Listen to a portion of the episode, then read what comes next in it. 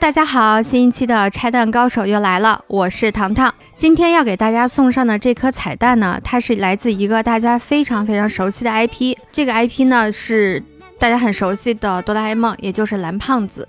首先，这个彩蛋要开始于两个哆啦 A 梦的都市传说，我们先来第一个。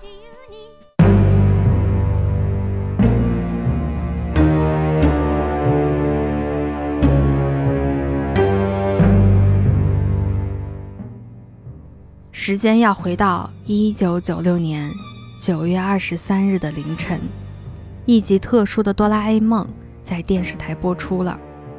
这集名字叫《不去不行》，完全就沉寂了吗？就这么狂？那为什么说它很特殊呢？首先啊，哆啦 A 梦它是一个子宫向动画片儿。一般没有人会在大半夜看动画的，谁是半夜十二点看哆啦 A 梦啊？一般都是下午的五六点啊，孩子放了学啊，回家吃晚饭的时候。另外，我们都知道呢，每集哆啦 A 梦开场呢，都会先是主题曲，然后完了再是进当集的道具名称，比如竹蜻蜓啊、放大缩小灯啊，还有那个什么任意门啊什么之类的，然后才会开始本集的故事本身。但是在不去不行的这一集呢，它完全不是这个样子的。它是一进来，既没有主题曲，也没有道具名称，它就直接画面进到了大雄的房间里头。然后这个房间呢，当时灯光非常的昏暗，只有大雄一个人在房间里面。他在干嘛呢？他在踱步，踱步，来来回回的踱步，踱步，踱步，走了大概十多分钟，他突然间抬头说：“不去不行。”接着呢，他就打开了房间门。房间外面的一片漆黑，大雄就向着黑暗跑去，最终他消失在黑暗当中了。这个故事到这儿就结束了啊，这个画面到这儿就结束了。但为什么说它是都市传说呢？是因为播出的这一天，一九九六年九月二十三日，刚好是哆啦 A 梦作者藤子 F 不二雄去世的时间。当然，这个故事它还有另外一个版本，这是第一个版本。然后另外一个版本就是前面都是一样的，大雄都是踱步，踱步，踱步。一直踱步十多分钟之后说不去不行，然后他就打开了那个门，但是从这儿也就不一样了，门外不是漆黑一片，而是一片光亮。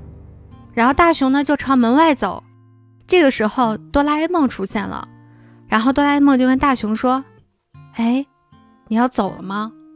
这个时候画面的镜头就切向了大雄，大雄又变成了漫画版的藤子不二雄先生，先生跟他说。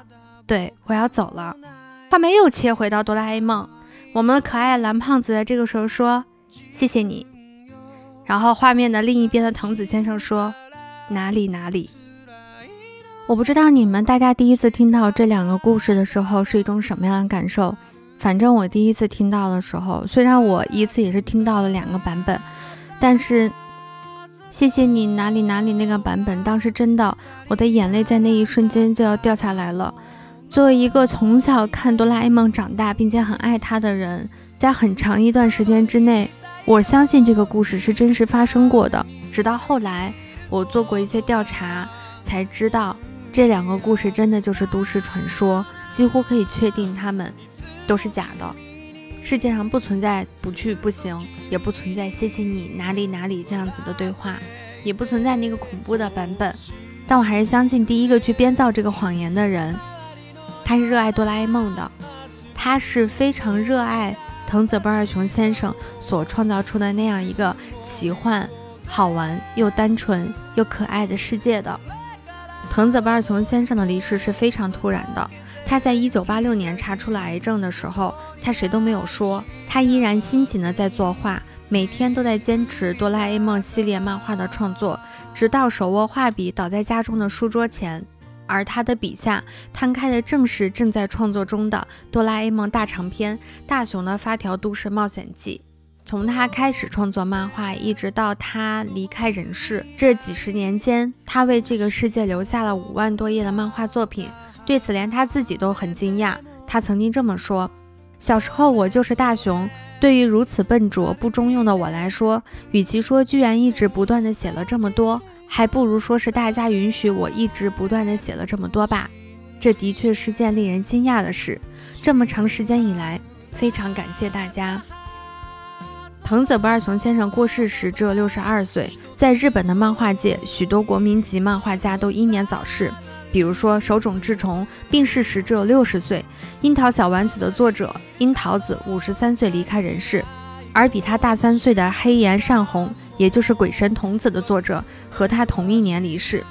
当然了，还有很多很多这种悲伤的事情，我就不一一列举了。之所以是这样的结果，是因为在日本当漫画家真心是一件拿生命往上扛的事情。